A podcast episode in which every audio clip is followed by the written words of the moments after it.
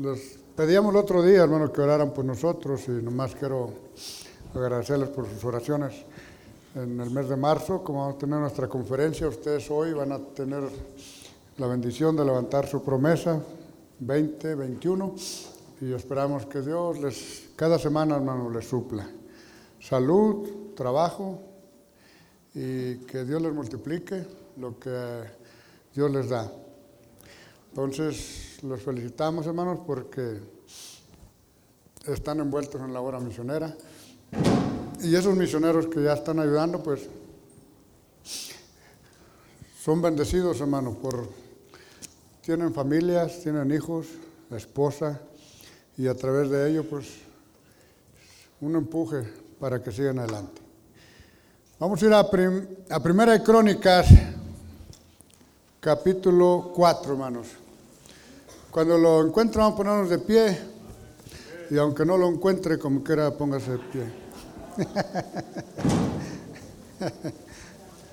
Primera de Crónicas 4. El otro día, hermanos, estuvimos predicando, no sé si se recuerdan, de cómo Judá tuvo tuvo tres hijos varones. Y se recuerdan que el mayor Judá le buscó esposa. Y este hombre era malo y Dios lo mató.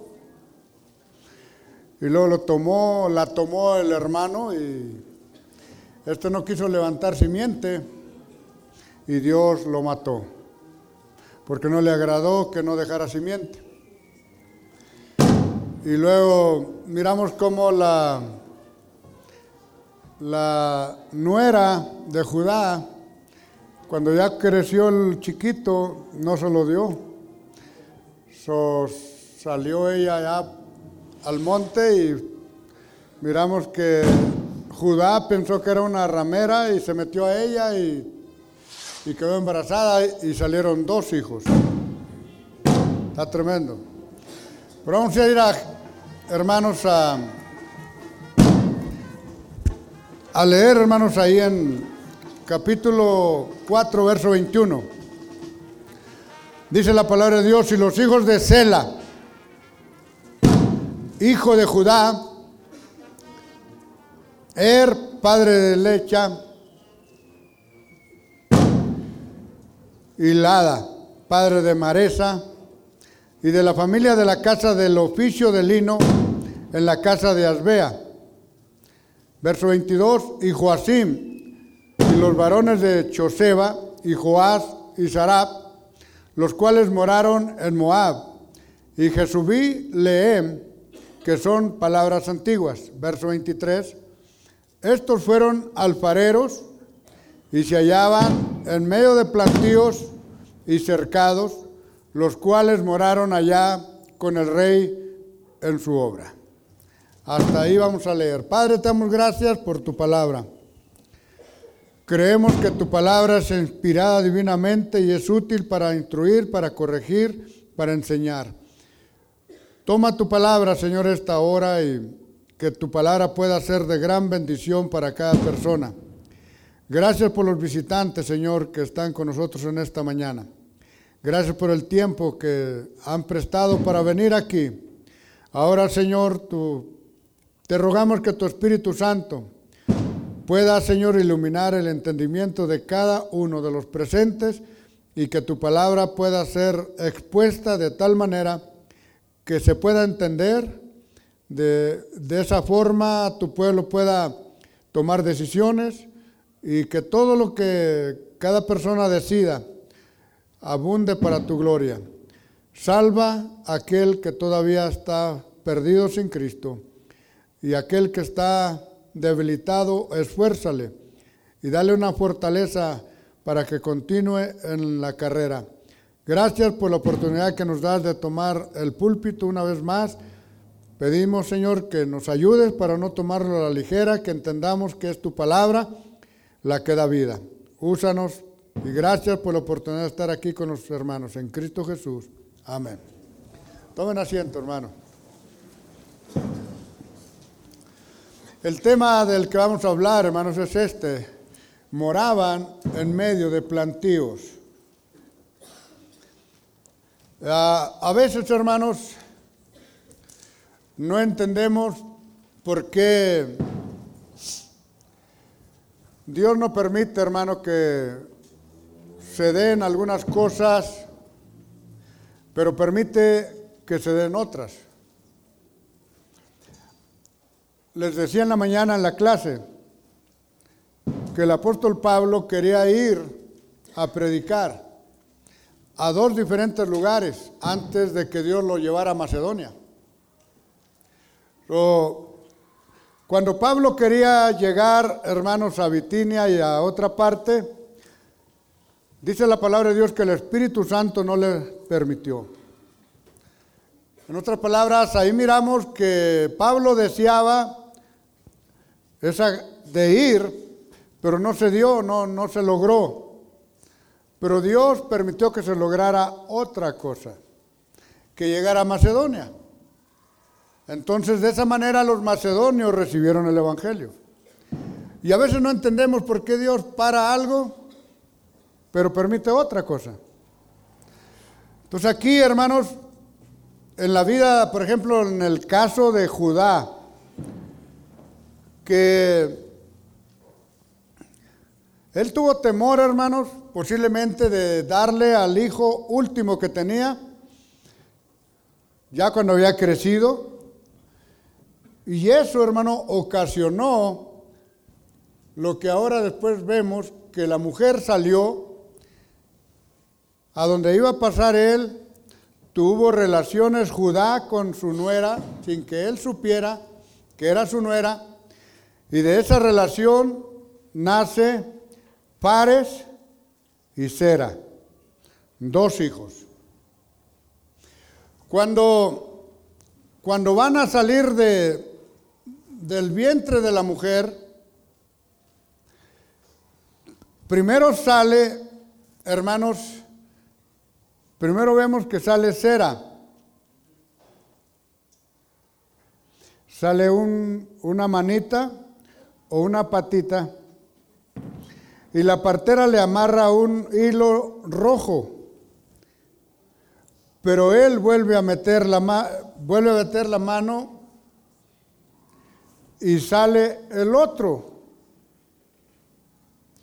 que es Fares. Sosera es el que tiene el hilo amarrado. Al que supuestamente la partera le pone el hilo para que sepa que ese es el primero. Pero cuando se mete para atrás y sale el otro, entonces no salió primero el del cordón, sino el, que no tenía el cordón. Y cuando tú lees toda la historia de esos dos muchachos, de Fares, y cera. No, no se dan unas cosas que tú piensas, pero se dan otras que Dios quiere. Sofares, aunque no tenía el hilo, fue el que en la voluntad de Dios fue escogido para que a través de él continuara la descendencia del Cristo. Pero para eso tienes que ponerte a leer.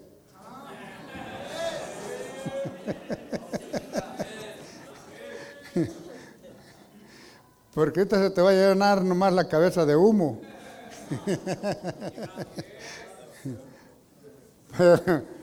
Pero, es interesante la historia de la, de la Biblia, hermano.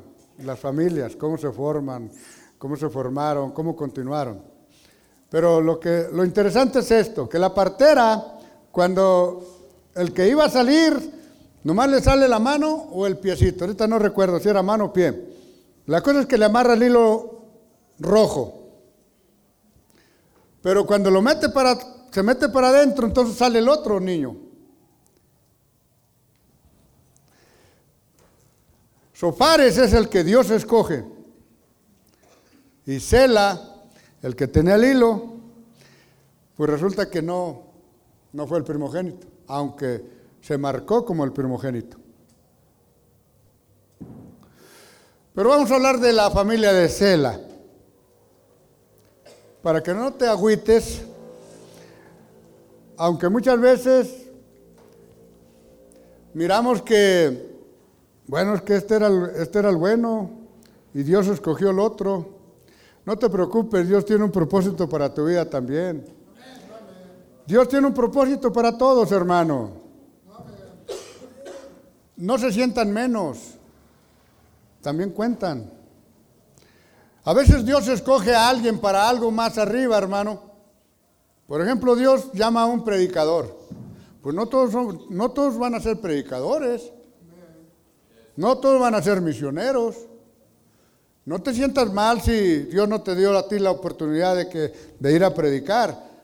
Quizás no tienes la oportunidad de predicar, pero tienes un campo también del cual tú puedes trabajar. En otras palabras, delante de Dios, hermanos, se necesita todo el personal. Se necesita el predicador. Pero el predicador, ¿qué va a hacer, hermanos? Por ejemplo, ¿qué va a hacer el pastor sin ustedes? A ver, Diana. ¿Qué puede hacer el pastor solito? ¿Sabe por qué se hace todo lo que hay? Por la gente, por el pueblo, por su esfuerzo, por, lo que ustedes hacen. no, podemos, no podemos darnos el paquete como pastores y decir, no, yo, hice, yo deshice. No, es el pueblo, es la gente que trabaja a la par y hacen su trabajo y cada quien está. A veces, a veces hay personas que hacen trabajo en la obra de Dios que ni siquiera se les reconoce. Ni se les pone acá en el altar diciendo, mira hermano, este hombre hizo tanto, tanto. No, a veces ni se les reconoce ni se les da gracias por lo que hacen. Pero hay un Dios en el cielo que es justo. Que no importa el trabajo que usted hace, por más pequeño que sea, delante de Dios tiene mucho valor. Entonces vamos a considerar, hermanos, en primer lugar consideremos el oficio de alfarero. Primera de Crónicas 4:23. Estos fueron alfareros. Sabemos, hermano, que la alfarería es un arte. ¿Alguno aquí en alguna ocasión ha intentado meter las manos en el barro para formar un vaso? Ok. La alfarería es un arte. Y no todos podemos formar un vaso. No más los alfareros.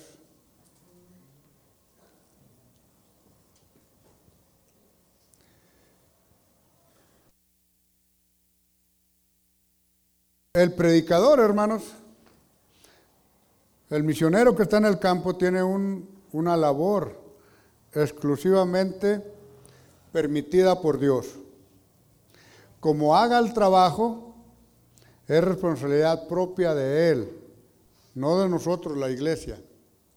Nuestra responsabilidad es apoyarle.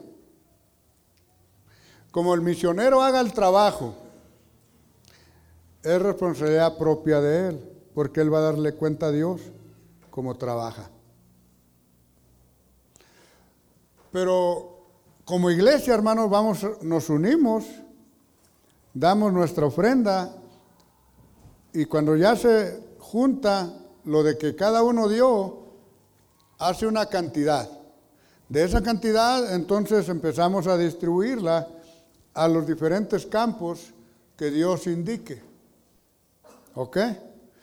Solo que los, el alfarero, hermanos, aquí en esta parte, vienen precisamente de la familia de Sela, el que tenía el cordón. De ahí vienen esos hombres. Solo que no, no están en el palacio, no están en un campo visible, pero están haciendo un trabajo tan importante para que el rey sea beneficiado. Esa es la clave. Que ellos están haciendo un trabajo único para que el rey sea beneficiado. El rey, no solamente el rey, pero todo el, todo, todo el personal, hermano, que sirve al rey, las familias, también hay un templo en el cual el pueblo de Israel se juntaba para adorar. Hay hogares, hay familias, hermanos, que cada familia tiene su propia casa y cada casa tiene sus propios utensilios para comer y beber. Son los alfareros, son precisamente los productores para que en el palacio del rey tengan los vasos necesarios para beber y comer. Pero no solamente en el palacio, hermanos, para que también las familias tengan donde comer, donde servirse y donde tomar. Cada uno de ustedes en su casa tiene, tiene vasos, tiene utensilios, tiene todo lo que es necesario para servir la comida, para hacer, para guisar la comida. Las cazuelas de barro, que son, hermano, por generaciones, muy útiles.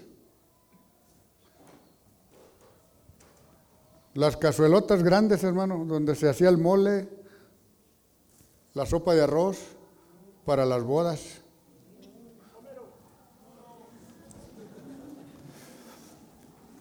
¿Sabe que en el barro la comida sabe más sabrosa si se fabrica en cazuela de barro? ¿Sabe qué será? Pero sale mejor. Pero ¿cómo es posible que usted tenga una cazuela y en esa cazuela que usted tiene de barro, están, cuando se fabricaban a mano, Ahí está envuelto el trabajo de un hombre o de una familia. Que usted ni siquiera sabe quién es, pero usted está usando lo que una persona trabajó. Es como se hace, hermanos. Usted tiene que tener una mente amplia, abierta, no cerrada, amplia, de que el trabajo que usted hace, alguien lo disfruta. La ofrenda que usted da, alguien lo va a disfrutar. Para la honra y gloria de Dios usted lo hace. Y es como Dios trabaja. Entonces, los alfareros eran indispensables. En la obra del Rey de Reyes y Señor de Señores, se necesitan, hermanos, diferentes oficios y ministerios. Diferentes oficios y ministerios. Algunos de estos oficios y algunos de estos ministerios, hermanos, Ciertamente nunca van a ser iguales todos, pero son útiles y son necesarios. Por ejemplo, en una casa, dice Pablo, en una casa no solamente hay vasos para honra, sino también para deshonra.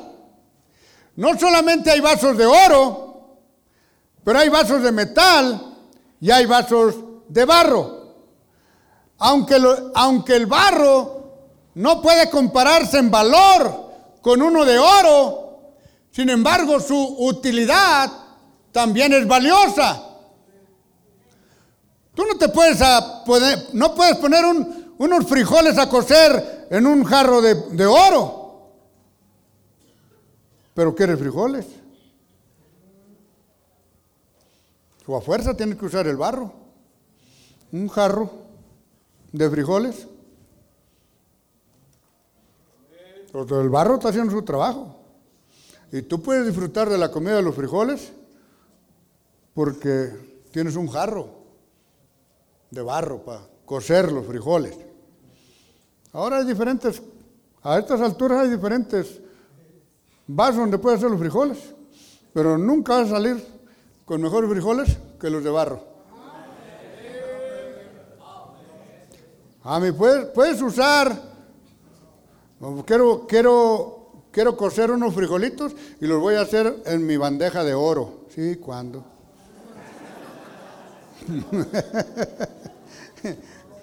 Por muy tonto que tuvieras, no lo haces.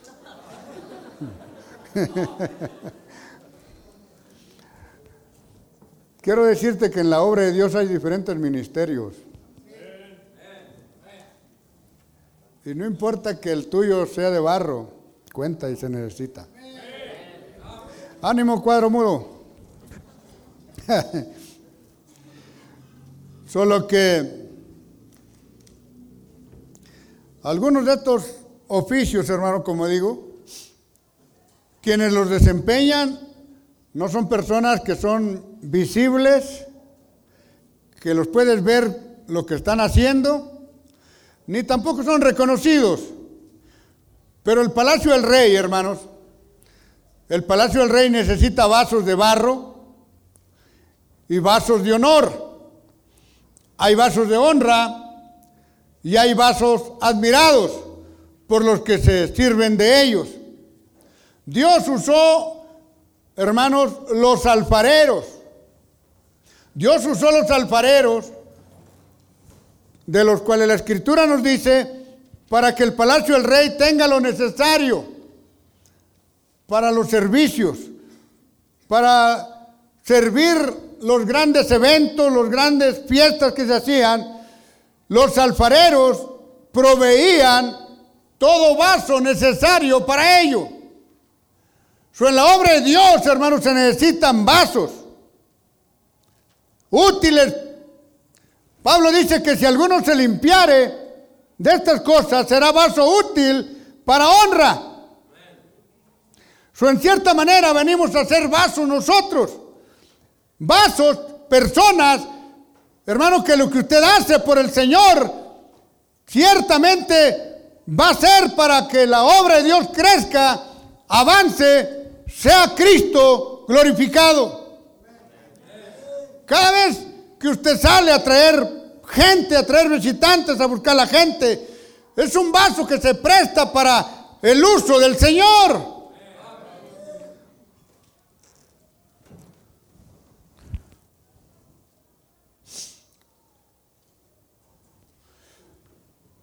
Cuando el pueblo estaba bien desanimado. El pueblo de Israel, hermano, llegó a un punto a pensar en los tiempos de Jeremías, el pueblo de Israel llegó a pensar que para ellos ya se había acabado la esperanza.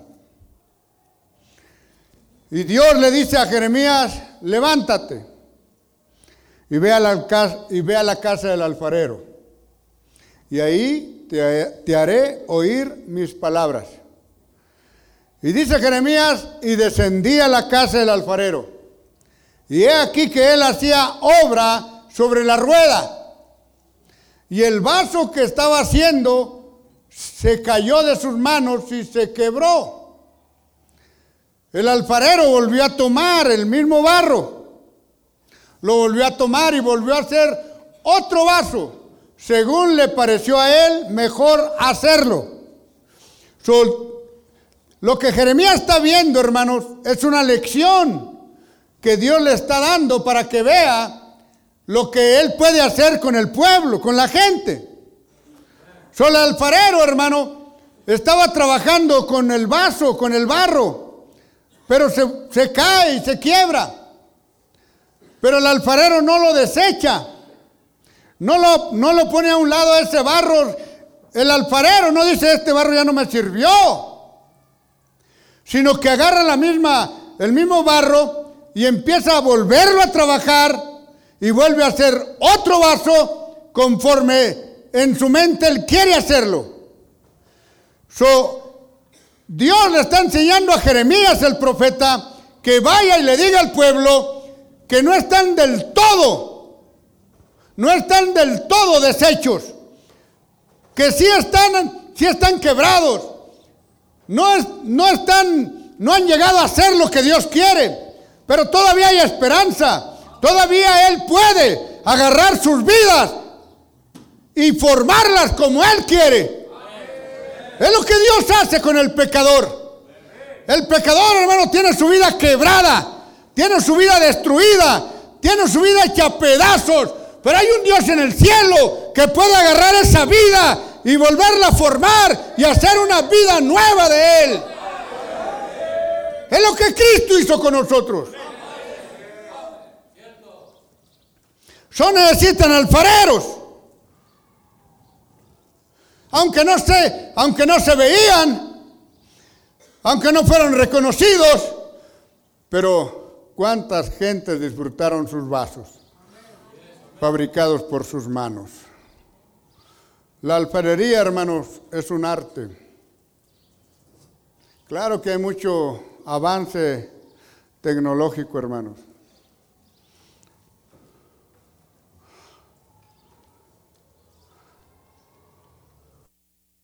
Mi esposa, como yo crecí en un rancho, hermanos, un pueblito, se llama San Lorenzo, pues crecimos, hermanos, yendo a, a ordeñar vacas, a comer en el campo, cortar pencas de maguey, para echar la, la aguamiel allí y la misma penca, tomar la aguamiel, calentar las tortillas en las brasas, sacar unas cuantas ratas, ponerlas en las brasas,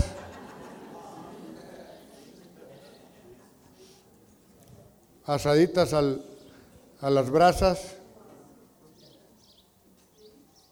sacar los chiles que llevábamos, comer.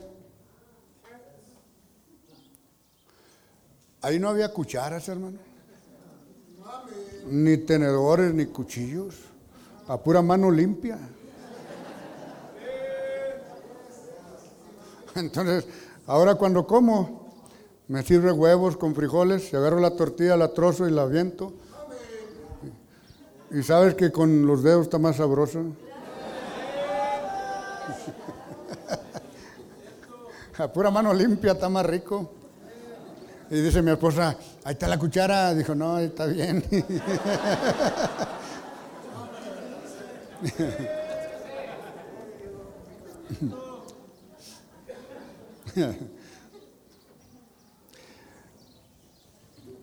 Mucha gente allá, cuando hemos ido a otras partes, mira, miran que comemos así, dice, ay, qué sabroso come el hermano. Qué sabroso. Se necesitan alfareros, hermanos. En la obra de Dios se necesita de todo.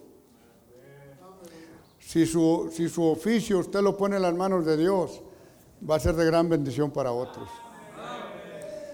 Pero continuemos, hermanos, mirando esto. miremos el lugar de su trabajo el lugar donde estaban trabajando. Dice el verso 23, hermanos, estos fueron alfareros y se hallaban en medio de plantíos y cercados. Su lugar, hermanos, donde estaban trabajando estos hombres alfareros, nos dice la escritura que moraban en medio de plantíos no había forma, los plantíos, hermanos, se levantaban y quizás esos plantíos y luego había cerca alrededor de ellos, de tal manera que no eran visibles a la gente, como, como que estaban allá en un lugar, hermano, escondidos, allá donde nadie los, ve, los veía. Pero eso no importaba, hermano. Ellos estaban siendo fieles a su trabajo, fieles a su obra, fieles. ¿Por qué? Porque ellos sabían, hermano, que todo su trabajo que estaban haciendo, el destino de sus vasos, no solamente irían al palacio, pero irían a otros hogares donde serían beneficiados por cada vaso que ellos fabricaban. Usted, usted aquí está en esta ciudad que quizás muchos ni se cuentan, ni cuenta se dan que ustedes están aquí, pero hay un Dios en el cielo que sabe que ustedes están trabajando y el beneficio de su trabajo, el beneficio de su ofrenda, muchas almas serán beneficiadas por ello. Por eso vale la pena dar para la obra misionera. Que aunque no serán reconocidos y aunque mucha gente ni sabe quién son ustedes, allá donde llega la ofrenda muchos son beneficiados y muchas almas van a ser alcanzadas sin que ni, quizás ninguna ocasión ustedes sean reconocidos. Nomás sean fieles. Moraban en medio de plantíos y cercados. El mundo que los rodeaba a ellos no era un mundo de gente, hermano. Eran plantíos y eran cercas alrededor de ellos. Pero ¿sabe qué, hermano? El deleite de esos alfareros, ¿sabe cuál era el deleite de ellos? El deleite, hermanos, era servir en ese lugar. En aquello, en aquello que el rey necesitaba. En aquello que el rey, hermanos, era necesario que tuvieran ellos ahí. Producir todos los vasos que el rey necesite. Gracias por la gente, hermanos, que sirve y se goza de hacer lo que hace para su Señor. Gracias por esa gente, hermanos, por esos hombres, por esos jóvenes, señoritas, todo mundo que trabaja y hace algo en la obra de Dios, chico o grande, poco o mucho, no importa lo que se haga. Yo estoy hablando, hermanos, de que el lugar no era visible, como si estuvieran allá escondidos. Qué bueno, hermano, que no tenían la ambición que muchas veces uno tiene de que quiere ser muy notado, muy elogiado y muy presentado y muy reconocido. Y si no se hace eso, andamos muy sentidos. Usted nomás permanezca escondido. Le dijo Dios a Elías, ve y escóndete al arroyo de Cherí. Vete para allá, a esconderte.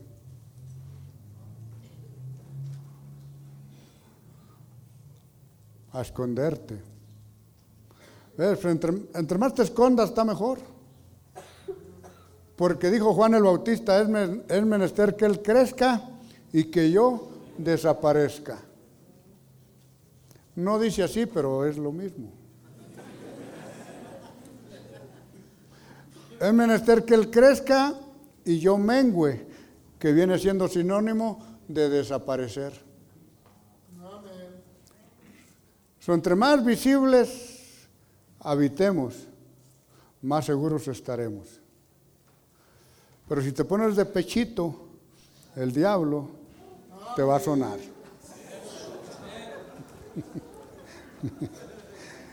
¿Quieres lucirte? pues estás peligrando. Mejor escóndete. Y al tiempo, y al tiempo, de, y al tiempo de Dios, como Dios le dijo a Elías, primero le dijo, ve y escóndete. Y luego le dice, ve y preséntate delante del rey Acab. Pero si te escondes un rato, los cuervos te sirven. Ve y escóndete, yo he mandado ahí que los cuervos te alimenten. Nadie ha tenido unos meseros como Elías. Le servían carne en la mañana y carne en la tarde. Y bebía agua del arroyo. ¿Te imaginas esos cuervos venir volando, hermano, con el pedazote de carne? Y para que un cuervo perdone la carne está pesado porque la vida de los cuervos es comer carne.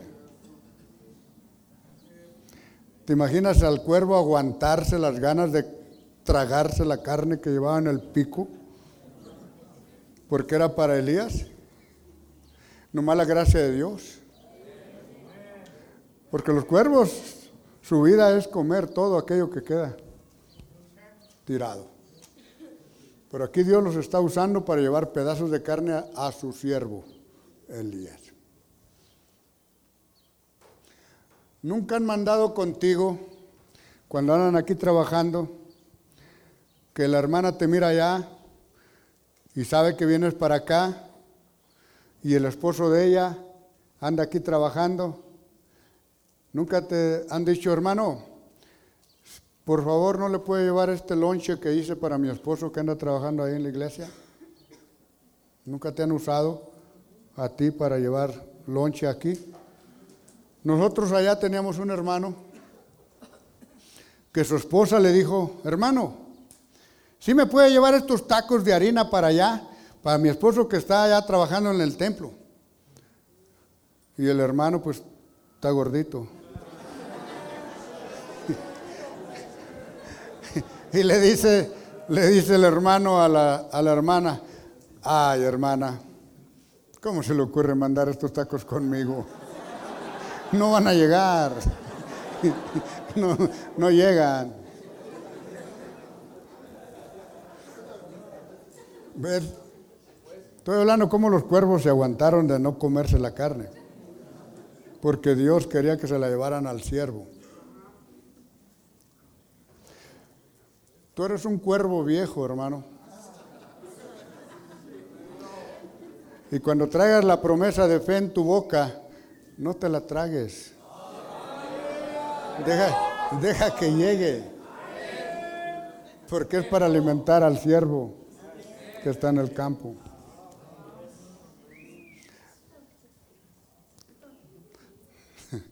Somos cuervos que nomás andamos a ver qué está tirado para tragárnoslo. Pero como Dios te mandó llevarte un pedazo para el misionero, pues entrégalo, hijo. Entrégalo. Deja que llegue a su destino. Una cosa te aseguro, no te mueres de hambre.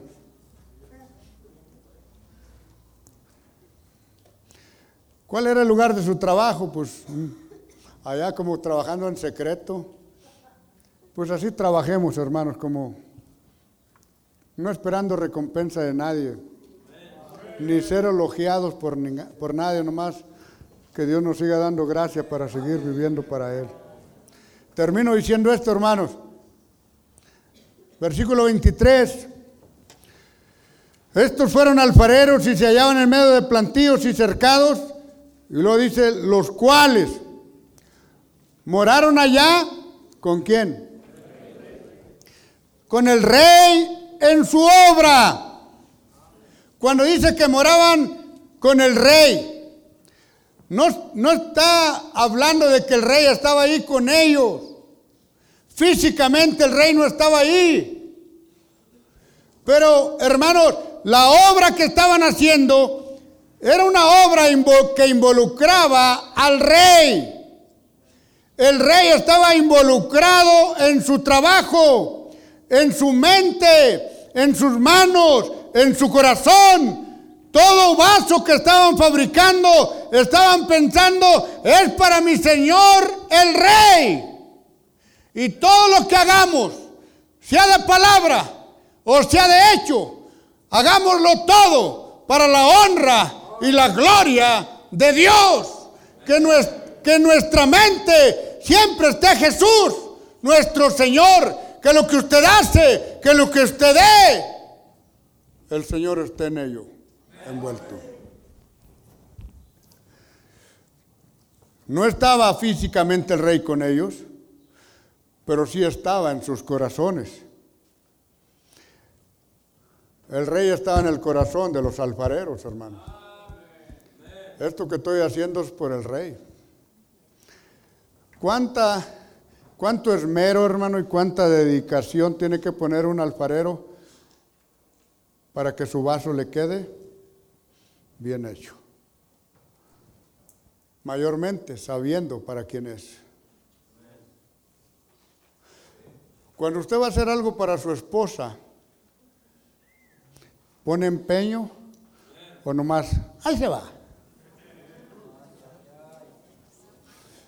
Va, este mismo hermano que dijo, ay hermana, esto del lonche no llega. ¿Sabes qué dijo este hermano cuando llegó con su esposa? Dijo, compré unas flores para su esposa y le dijo, te traigo estas flores porque no encontré otras peores. Este, este, hermano era bien juguetón, hermano. Te traigo estas flores porque no encontré otras peores. Yo, cuando tú vas a hacer algo para tu esposa, te, te esmeras, lo haces de primera clase. Cuando vas a comprarle un regalo, andas buscando el más barato.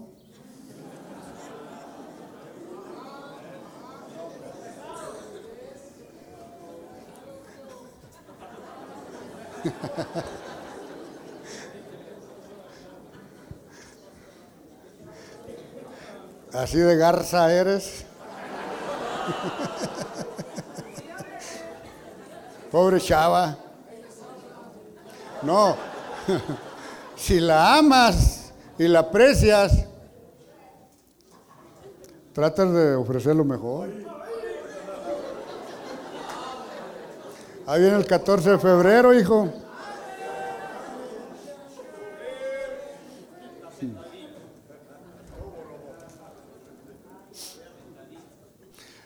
¿Sabe por qué ellos, hermanos, los alfareros, cuando estaban trabajando en un vaso, en sus corazones pensaban que ese vaso era para llegar al palacio?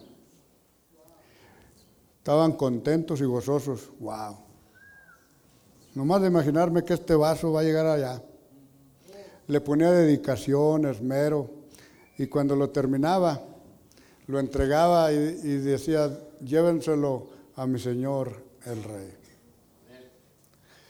Todo lo que usted hace, hermano, es para su rey. El rey de reyes y señor de señores. Para Cristo Jesús. Su vida en las manos de Él siempre va a ser una, una bendición tremenda.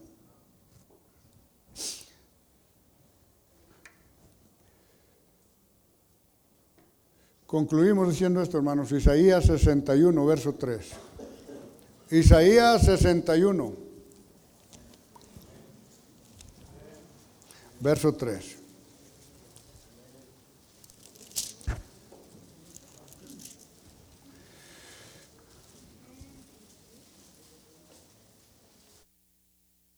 hablando de lo que Jesús iba a hacer cuando viniera a la tierra, hermanos. El verso 2 dice que vendría a promulgar el año de la buena voluntad de Jehová y día de venganza de Dios nuestro, a consolar a todos los enlutados, a ordenar acción a los enlutados, para darles gloria en lugar de ceniza, óleo de gozo en lugar de luto manto de alegría en lugar del espíritu angustiado. Y serán llamados árboles de justicia, plantío de Jehová para gloria suya. Esa es la, como Dios califica lo que Cristo iba a hacer cuando viniera. Lo que Cristo ha hecho con nosotros como una congregación somos como un plantío para Dios. Cada árbol puede dar fruto para Dios. Dios ha hecho, hermanos, que de, de una vida quebrada, el alfarero vuelve a formarla, otro vaso. Dios ha hecho en nuestra vida algo nuevo, hermanos, algo diferente a lo que éramos antes. En Cristo somos nuevas criaturas. Por la gracia de Dios somos lo que somos ahora. Somos real sacerdocio. Somos pueblo santo.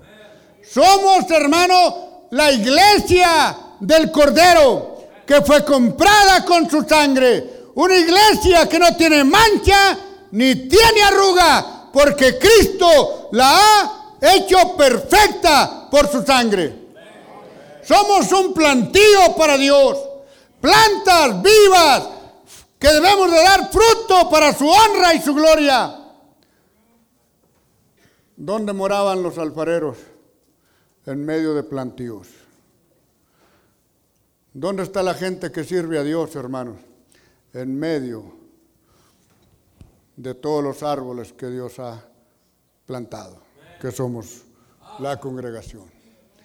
En medio del pueblo de Dios están todos los obreros, hombres y mujeres, jóvenes y señoritas, niños y todo persona que se dedica a hacer algo para el Señor. Aquí en el templo, afuera, en el trabajo donde ustedes están, en la calle donde andan, en la plaza donde están, no importa dónde estén, podemos dar fruto para el Señor.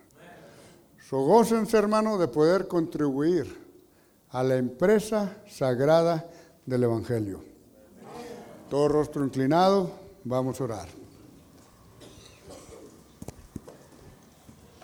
Todo rostro inclinado.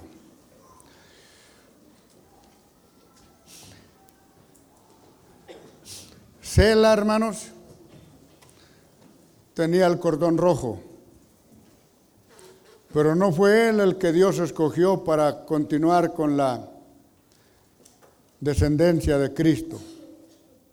Sin embargo, Cela, hermanos, los descendientes de él, tuvieron una parte muy importante, un trabajo del cual también el palacio requería. Sabemos una cosa, hermanos, que para Dios todos podemos ser útiles. Él tiene un propósito para cada persona. Son esta tarde, hermanos. Sabemos que un alfarero trabaja con el barro. Y sabemos cómo Dios quiso mostrarle a Israel que no estaba del todo deshecho, que Dios todavía podía hacer con ellos un, una nueva obra en sus vidas. En esta tarde quizás usted está aquí.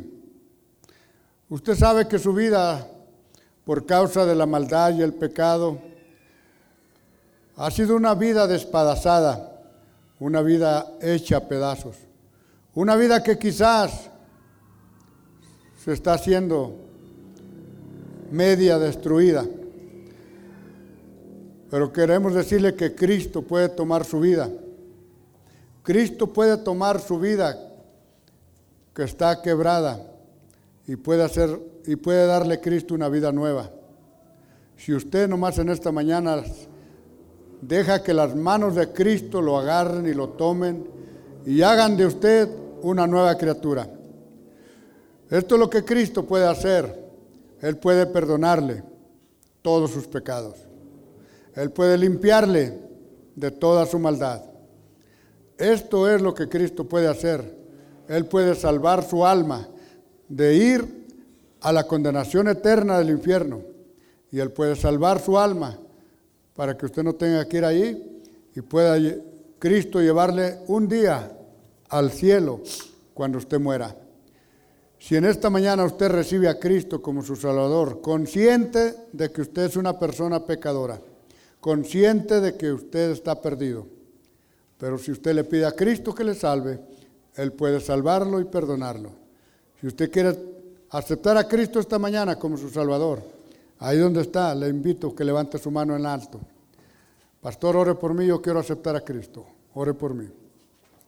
Todo rostro inclinado.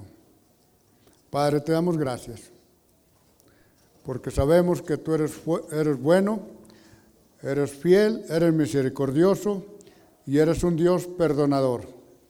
Señor, si hay personas aquí en esta mañana que necesitan salvación, sálvales, obra en sus vidas, pero también en el pueblo de, de Dios que ya somos salvos. Ayúdanos a mantenernos ocupados en la viña del Señor. Gracias por tu amor y misericordia en Cristo Jesús. Amén.